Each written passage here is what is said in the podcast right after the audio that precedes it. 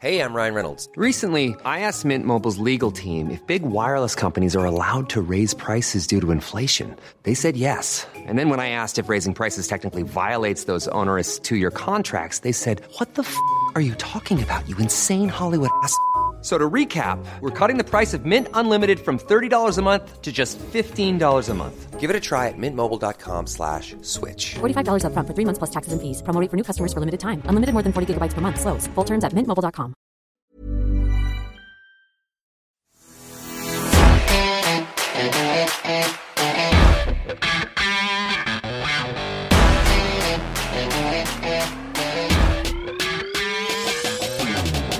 Lesiones en la última semana de pretemporada refuerzan la creencia de que Pittsburgh va en caída vertical rumbo a la próxima campaña NFL. Queridos amigos, bienvenidos a mi podcast. Un abrazo, abrazo de Spotify Podcast, de YouTube Podcast, de Apple Podcast, Google Podcast, Amazon Music Podcast. A ver, queridos amigos, hace 8 o 9 días les grabé un podcast de Steelers y yo les decía, impactante debut de Big Ben. No había jugado Roethlisberger, jugó, estuvo dos series ofensivas, se vio muy bien, hubo cosas interesantes. Es increíble este juego de fútbol americano es tan violento, tan agresivo, que en una mala tarde puedes descomponer muchas cosas. Y en ese mismo podcast en el que les digo impactante debut de Big Ben, también les aclaro, y lo pueden escuchar otra vez, el futuro de Pittsburgh este año lo va a definir la línea ofensiva, que es una basura. Pittsburgh tiene claramente una de las cinco peores líneas ofensivas de la liga. Y en este deporte, quien no tiene línea ofensiva no camina al ataque, ¿eh? no mueve el balón, ni por tierra ni por aire. Y resulta que en el último juego de pretemporada, Pittsburgh perdió y mandó a la reserva de lesionados al tackle derecho Zach Banner, un jugador que no era nada confiable, pero era lo único que encontraron para esa posición y que ahora resulta que se lesiona y va tres semanas, cuatro, a la reserva de lesionados. Y de esa posición traen de emergente a un muchacho llamado Joe Heck, que tuvo algunos momentos en Indianápolis, algunos momentos irrelevantes, irrelevantes. Ahí estuvo medio de titular, lleva dos años sin ser titular en ningún lado y de pronto va a ir de tackle derecho titular de Pittsburgh. A ver, con este equipo, con esos parches, esperan que Pittsburgh le compita a Lamar Jackson, le compita a Baker Mayfield y Cleveland, que van claramente en ascenso, e incluso a esos Bengals de Joe Burrow, que con él sano enseñaron cosas interesantes el año pasado. Amigos, no, no. No quiero, lo entendería, que me dijeran, ¿cómo una semana dices que hay bien buenas cosas y la siguiente semana cambias tan drásticamente? Amigos, las lesiones. No solo se lesionó Zach, eh, Band en el tackle ofensivo, también se lesionó Stephen Tweed. Bueno, no se lesionó, continuó lesionado Stephen Tweed y abre la temporada en la reserva de lesionados. Ya les había dicho yo en ese podcast, la línea frontal defensiva de Pittsburgh, particularmente Ken Hayward y Stephen Tweed son dos jugadores ya cansados. Y mire que no son viejos. Stephen Tweed no ha cumplido 30 años, pero ya están muy cansados. Tan es así que Stephen Tweed no jugó toda la pretemporada, no está listo y lo tienen que mandar a la reserva de lesionados, lo cual implica que cuando menos tres jornadas no lo tienes. Así que Stephen Tweed y este tackle Zach Banner, lo mínimo que los va a tener Pittsburgh de regreso, vaya, lo más próximo es el primer domingo de octubre. Entonces, amigos, yo he tenido, y se los he dicho cuando menos en dos podcasts, muchas, muchas dudas a el regreso de Big Ben. Para mí, Big Ben Roethlisberger es un coreback acabado. Todavía tiene momentos, sí tiene momentos, como las dos series ofensivas que jugó bien hace 15 días, en pretemporada. Pero usted le apuesta a que Big Ben va a estar sano y va a jugar al máximo 17 semanas. Hoy es más frágil que esas piezas de cristal que guarda tu mamá en la vitrina. No la toques, no la muevas, no la saques. Así es Big Ben. No lo toques. Y con esta línea ofensiva lo van a hacer pedazos. Por si esto fuera poco, Pittsburgh abre temporada en Buffalo contra los Bills, uno de los más serios contrincantes para retar a Kansas City por el boleto al Super Bowl en la conferencia americana. Amigos, las cosas no pintan bien. Pittsburgh ha hecho las cosas mal, de mal a peor, a mucho peor, a increíblemente peor. Paso tras paso, Pittsburgh deja dudas en el proceso de la última temporada esta. Cada procedimiento, regresar a Big Ben. Poner a Matt Canada de, coordinador ofensivo. A ver, Big Ben hace como un, bueno, al abrir la pretemporada en agosto, dijo, me emociona la ofensiva de Matt Canada. Yo de pronto decía, bueno, Matt Canada hay que darle una chance. Ya estudié un poco de él. ¿Quién es Matt Canada, el nuevo coordinador ofensivo de Pittsburgh? ¿Usted lo sabe? A ver, Matt Canada es un cuate que ya cumplió más de 50 años. Y yo no tengo nada contra esa gente. Yo soy de esos. Nada. Mi duda es esta. ¿En qué la fundamento? A ver, si Matt Canada es tan talentoso, ¿por qué apenas hoy se convierte en coordinador ofensivo de la NFL por primera vez en su vida? Matt Canada ha jugado toda su carrera en el college. Ha sido coordinador ofensivo, coach de quarterbacks de Louisiana State, de Maryland, de la Universidad de Pittsburgh. Llegó a los Steelers hace un año de coach de quarterback y ya lo promovieron en un año de coordinador ofensivo. Nunca ha sido coordinador ofensivo en la NFL. Y ya tiene 50 años. Si tiene tanto talento, ¿por qué no lo descubrieron a los 20, a los 30? Oiga, Kellen Moore, el coordinador ofensivo de Dallas, desde los 20 es coordinador ofensivo. Y el año pasado, bueno, con, con Dak Prescott sano, traían un ataque de 500 yardas por partido y 35 puntos por partido. Kellen Moore, coordinador ofensivo, veintitantos años. Si este Matt Canada es tan bueno, ¿por qué hasta los 50 de edad le llega su primera oportunidad de coordinador ofensivo? No me queda claro. Bueno, dejémoslo. Pasemos a la línea ofensiva. Pittsburgh se le acabó la línea ofensiva. Lo he comentado en varios podcasts, no voy a ser reiterativo. Alejandro Villanueva, de los peores tackles ofensivos izquierdos de la liga. Lo corrieron, ahora está en Baltimore. No sé por qué, pero está en Baltimore. Se retira Mike Pouncey, se retira David de Castro. Mueven a Chukuma o Corafor, tackle derecho a tackle izquierdo, para reemplazar a Villanueva. Y traen a Zach Banner, un eterno jugador lesionado de regreso. Y tan eterno lesionado que está lesionado y no va a iniciar la temporada. Entonces no va de tackle derecho. Va Joe Heck de tackle derecho. Por Dios. O sea, todo pinta mal. No pintan bien las cosas.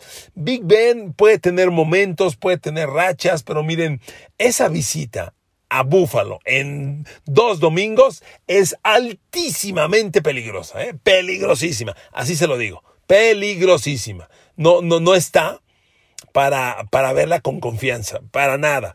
Y entonces Pittsburgh todo, todo lo está haciendo mal. En, en la agencia libre ocurrieron muchas cosas, particularmente defensivas. Si bien toda la línea ofensiva se destrozó por veteranos, porque llegaron a un límite, se retiró Pouncey, corrieron a De Castro, corrieron a Alejandro Villanueva, ya son tres bajas. Se les fue Matt Filler, que era el tackle derecho, perdón, tackle derecho, se les fue Matt Filler. Son cuatro bajas de línea ofensiva de un año a otro. ¿Cómo reemplazas cuatro bajas? Si Kansas City que lo reemplazó teniendo mucha lana e invirtiendo selecciones de, Brown, de, draft muy altas, sigue siendo una duda. Kansas City, fíjense, Kansas City reemplaza su línea ofensiva invirtiéndole 80 millones de dólares al guard Joe Thuney, que era de los Pats. Se lo trajeron de agente libre. Y le invirtieron a Orlando Brown, el tackle izquierdo titular de los Ravens, se lo trajeron y justamente el tackle que los Ravens reemplazan con Alejandro Villanueva, Orlando Brown se lo traen a Kansas City. Así lo reemplazó Kansas, con inversiones tan caras y jugadores garantizados. Pittsburgh se fue a comprar retazos sin hueso, a comprar cascajo viejo. Zach Banner, Chukwuma o Corafor. Híjole. Y luego arranca la pretemporada y Kevin Dodson, que era de lo más decente, lo traía banqueado Tomlin, ¿eh? Hasta después agarró titularidad, pero inició la pretemporada en la banca. Entonces, amigos, esto no pinta bien, por ningún lado, por ningún lado. Reitero, reconociendo el podcast anterior en el que les digo, muy bien Big Ben, debutó en la pretemporada y dirigió dos series impactantes, muy bien, pues las cosas en una semana con estas lesiones han cambiado drásticamente y se ha agudizado, exacerbado la debilidad en la línea ofensiva, que para mí es un tema rojo, alarmante. Van a hacer pedazos a Pittsburgh en la ofensiva y a Big Ben. Le van a pegar hasta el cansancio. Big Ben permíteme hacerle una afirmación. Yo, sé que hay una ah, grandísima afición de los Steelers en México y en español. Y les tengo gran cariño y respeto. Pero bueno, yo hago mis análisis y lo digo como es. Tampoco hablo para quedar bien, ni hablo porque quiera, quiera quedar mal con alguien deliberadamente. No, hago mis análisis y los fundamento y por eso los argumento. Le estoy diciendo las razones. Déjeme darle esta, este pronóstico. Big Ben no juega los 17 partidos de la temporada ni cerca. Para mí, en el mejor de los casos, juega 10. No le va a alcanzar para más. Lo van a lastimar. Y, no es que yo pronostique algo negativo para él o que tenga algo contra él. Es que con esta línea, ¿qué otra cosa se puede pensar? ¿A qué juegan las defensivas de la NFL? A presionar corebacks y atacarlos y a golpearlos. ¿Cómo le ganó Tampa Bay el Super Bowl a Kansas City? Pegándole a Mahomes. Ahí te va JPP, ahí te va Shaquille Barrett. ¡Pum, pum, pum! Y acabaron con Mahomes a golpes. ¿Cómo cree que le van a jugar a Steelers? Acaba golpes a Big Ben. Le van a llegar, le van a pegar y lo van a tronar. No va a acabar la temporada Big Ben y yo no tengo ningún buen presagio para los Steelers con esto. Ahora, hace poco platicaba con unos fans de esos grandísimos Steelers, super Steelers, y me decían, ¿sabes qué? Que nos vaya mal es lo mejor que nos puede pasar para ya iniciar por fin una reconstrucción. Y miren, a veces los ejemplos pueden ser odiosos, pero son muy necesarios. Ahora que Bill Belichick en los Pats cortó a Cam Newton, yo les grabé un podcast y les decía, esto de cortar a Cam Newton es algo que se da en Nueva Inglaterra y en muy pocos equipos, porque hay otros como Pittsburgh, donde se enamoran de un jugador y le pagan históricamente como favores. Es lo que pasa en Pittsburgh con Big Ben. Big Ben ha sido un gran quarterback, sí. Eres un histórico, sí. Te queremos mucho por los Super Bowls, sí. Pero ya te acabaste. Big Ben ya se acabó. Pittsburgh tiene que iniciar la era post Ben Roethlisberger. Ni siquiera tiene el proyecto de quarterback del futuro. En la NFL también se maneja una, una, una especie de velo de velo de, de, de, de, intocable a los corebacks, que no, no le reclutes otro porque se va a enojar. Bueno, el equipo tiene derecho a preparar la renovación en el futuro. Y en Pittsburgh es algo que ni siquiera han hecho. Cuando Pittsburgh reclutó a Mason Rudolph, Big Ben se enojó. Imagínense, se enojó por Mason Rudolph. ¿Qué, qué, qué pasaría si Pittsburgh recluta a uno de los cinco corebacks grandes que salieron este año? El que quieran. Justin Fields, Mac Jones. Pudo hacerlo. Miren, me voy a otros escenarios. Ya les he dicho, yo no entiendo por qué Pittsburgh reclutó a Najee Harris como primera de draft. Es un gran corredor. Para mí se parece a Le'Veon Bell, está muy interesante. Pero Pittsburgh tiene que renovar primero la línea ofensiva. Tú requieres iniciar con las bases y las bases son la línea ofensiva. No puedes tener un coreback de 40 millones de dólares si no tienes línea para protegerlo. Es una cuestión de lógica. Big Ben iba a ganar 43 millones de dólares. Lo que Pittsburgh debió hacer fue decirle, papá, adiós, retirado. Y generar espacio. Si Pittsburgh hubiera retirado a Big Ben o hubieran pactado el retiro, se le genera un espacio de casi 25 millones de dólares en la nómina. Ah, no, negociaron, contrato de dos años y ahorita trae un sueldo pues como de 25 millones, lo bajó, pero es la misma historia ya no te alcanza, ya no da. Amigos, con este cierre de pretemporada y las lesiones de Pittsburgh, particularmente de Zach Banner, y miren que Zach Banner no es ninguna estrella, ¿eh? pero era con el que iban a reemplazar el tackle derecho. Era como a ver qué pasa. Pues si este hombre se lesiona, llega Joe Heck, por Dios, ya de plano no hay nada. Entonces tengo, tengo muy malos presentimientos para Pittsburgh, como se lo estoy transmitiendo. Sé que no caen bien, fanáticas Steelers, no caen bien, pero amigos, yo reitero y lo digo con todo respeto. Yo no hago mis análisis para quedar bien o para quedar mal. Hago mis análisis y los argumento, los fundamento. Y aquí lo estoy diciendo con Pittsburgh. Ahora, continuemos. Ya les decía, Matt Canada no entiendo. Najee Harris no lo entiendo porque Pittsburgh tenía tackles ofensivos que pudo haber tomado y primero hay que iniciar renovando la línea. Es algo que en Dallas tampoco han hecho, por ejemplo. Y miren que Dallas no tiene tan dramático el escenario, pero también urgen renovar la línea ofensiva y no lo han hecho. Yo juraba que Dallas iba a abrir el draft con un tackle ofensivo. Fueron por linebackers. Es que en Pittsburgh sí hay defensa. En Dallas, ni eso. Por eso Dallas abrió con, con Micah Parsons. Pero bueno, es otra historia. Eh, entonces, amigos, miren, Pittsburgh va a ejecutar y va a funcionar mientras le alcance a Big Ben para operar con un grupo de receptores interesante, digo, no podemos, nadie puede negar que un grupo de abiertos de Deontay Johnson, Juju Smith-Schuster y Chase Claypool es interesante. Sin embargo, interesante, yo diría aceptable porque tampoco es comparable a los grandes. No me digas que este grupo de abiertos le compite a Tyreek Hill, Michael Herman, Travis Kelsey en Kansas City pero ni cerca. Bueno, no le compite al de Denver, al de Jerry Judy, Cortland Sutton, Noah Fant, TJ Hamler. No le compite, es mejor el de Broncos. Y no le compite al de Bills con Stephon Diggs, Cole Beasley. Claro que no. Pero bueno, es un grupo respetable. Porque Juju Smith-Schuster, otro jugador que renovaron cuando mucha gente pensaba que ya se iba, sobre todo por lo inmaduro que sigue siendo emocionalmente, Juju Smith-Schuster claramente viene hacia abajo.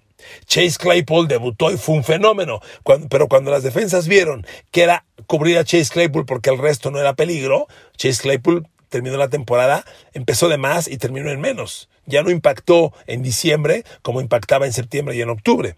Y Deontay Johnson es un jugador interesante, muy joven, pero tampoco parece ser Lin Swan o John Stalwart, ¿verdad? Entonces, miren, así están las cosas. La gente me dirá, bueno, ¿y que no hay algo bueno? Pues miren, Claro que no todo es malo, hay cosas buenas. La defensa, la defensa es muy interesante. Ya les decía yo en el pasado podcast, me gustó mucho la llegada de Melvin Ingram, porque yo creo que con Alex Highsmith y Melvin Ingram por el mismo lado, van a reemplazar la salida de Bud Dupree, que tuvieron que dejarlo ir porque no les alcanzaba la lana. Entonces, eso me gusta.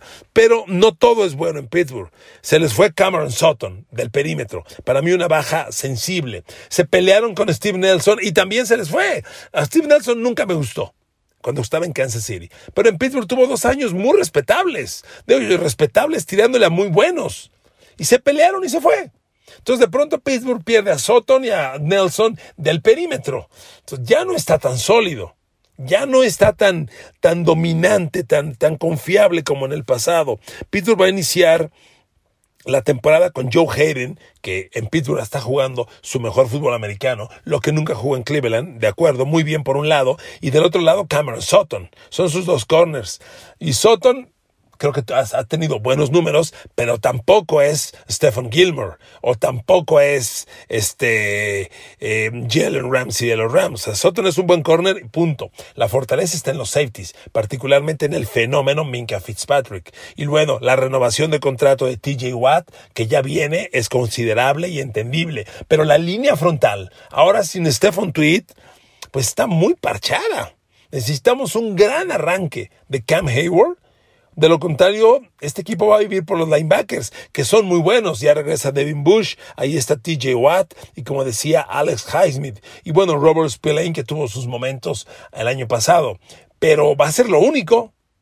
Entonces, amigos, es lo fuerte. Miren, Pittsburgh históricamente es un gran equipo de draft. Pittsburgh hace pocos movimientos de agencia libre porque en el draft es fantástico. Simplemente reflexionen, hace un año la generación del draft de Pittsburgh en el 2020. Vean todo el impacto. Uno, Chase Claypool, y eso que fue en la segunda ronda, ¿eh? no fue primera ronda. Chase Claypool, titular. Dos, Alex Highsmith, titular. Tres, Anthony McFarland, es corredor de tercer down. Yo diría es titular en tercer down. Entonces, Pittsburgh, y cuatro, Kevin Dodson, Gar, titular. O sea, del draft del año pasado, Pittsburgh tiene cuatro titulares. Y titulares muy confiables, porque no creo que nadie dude de Claypool. Dodson con todo y todo es un prospecto interesante. Tuvo una mala pretemporada, pero es un chavo que jugó muy interesante el año pasado y debe ser Gar a futuro básico en Pittsburgh. O sea, tienes cuatro titulares del draft del año pasado. Pittsburgh recluta muy bien. Y del draft de este año ya se presagian tres titulares inminentes. Uno que ya lo es, Najee Harris, el corredor. Dos, ¿qué tal Pete eh, el cerrado, Pat Freermuth, el mini Gronkowski? Muy bien lo hizo en el penúltimo juego de pretemporada. Ese chavo parece que tiene cosas muy interesantes y encontrando recordando que Pittsburgh recluta bien, yo le apuesto con ojos cerrados a que Pat Freermuth va a ser muy bueno. Ok, qué buena noticia. Y Kendrick Green, el novato de, de, Louisville, de Illinois, perdón, el novato de Illinois, tercera de draft, es el centro titular. O sea, Pittsburgh del draft de este año ya tiene prácticamente tres titulares. Porque aunque el cerrado titular sea Eric Ebron, usas mucho doble a la cerrada y el cerrado bloqueador es Pat Fremont. Entonces, el draft de este año ya te dio tres titulares. Pittsburgh recluta muy bien, pero ya no te alcanza. Van a obligarse a que el novato cuarta de draft de este año, que es Dan Moore, de Texas AM, pueda ser el titular del lado derecho. Si es que este señor Joe Haig, que va a reemplazar a Zach Banner, si no funciona, pues que venga Dave Moore y Dan Moore y ojalá funcione. Pero es una cuarta de draft. Ojalá funcione. Recordando la historia de Pittsburgh, uno diría, sí le ha puesto puede funcionar. Pero es lo que tiene Pittsburgh. Recluta muy bien en el draft. Si Pittsburgh recluta receptor o linebacker, a ojos cerrados sabes que va a ser muy bueno. Línea ofensiva casi nunca le fallan. Y parece que aquí le pegaron Najee Harris es un corredor bien interesante. Ya les decía, no me gusta porque yo creo que Pittsburgh debió iniciar renovando la línea ofensiva, pero bueno, tomaron este corredor. Amigos, las cosas están descompuestas para Pittsburgh. No, no veo una estructura de equipo confiable, congruente hacia la próxima temporada. Les recuerdo que Pittsburgh, lo hemos platicado en otros podcasts, les recuerdo que Pittsburgh perdió cinco de sus últimos seis partidos de la temporada pasada. Llegando diciembre, Pittsburgh no vio una. 7 de diciembre perdió con Washington, 13 de diciembre perdió con Buffalo, 21 de diciembre perdió con Cincinnati, enero 3 perdió con Cleveland, enero 10 volvió a perder con Cleveland. Por Dios, solo ganó por ahí el de Colts, el 27 de diciembre, que fue como muy accidental, nada más. Perdió 5 de sus últimos 6 partidos. Y como van las cosas, yo no lo veo bien. Y esta racha de lesiones de la última semana de pretemporada o confirmación de, de lista de reserva de lesionados pinta muy mal. Amigos, de verdad, mi cariño y respeto a la enorme fanaticada de Steelers en México y en Estados Unidos. Son tremendos fans. Pero yo vengo aquí a decir netas, no hacerle al güey. Veo muy mal a Pittsburgh y se los he dicho desde hace un buen rato. Y con esto que ocurrió recientemente, permítanme corregir mi pronóstico. Yo voy a Pittsburgh con récord perdedor y peleando con Cincinnati el último lugar en su división. Lo lamento, lo digo con el corazón, pero es la realidad que leo yo. Abrazos y besos para todos en Spotify Podcast, Apple Podcast, Google Podcast, Amazon Music Podcast y YouTube Podcast. Nos vemos y nos escuchamos. No, no nos vemos, pero sí nos escuchamos en el próximo podcast. Tengo a partir de la semana entrante un podcast diario de lunes a viernes. Y uno de ellos es de Steelers. El día va a cambiar dependiendo de cuándo jueguen. Pero aquí estaremos semana a semana. Los quiero, las quiero. No se quiten el cubrebocas. Abrazos.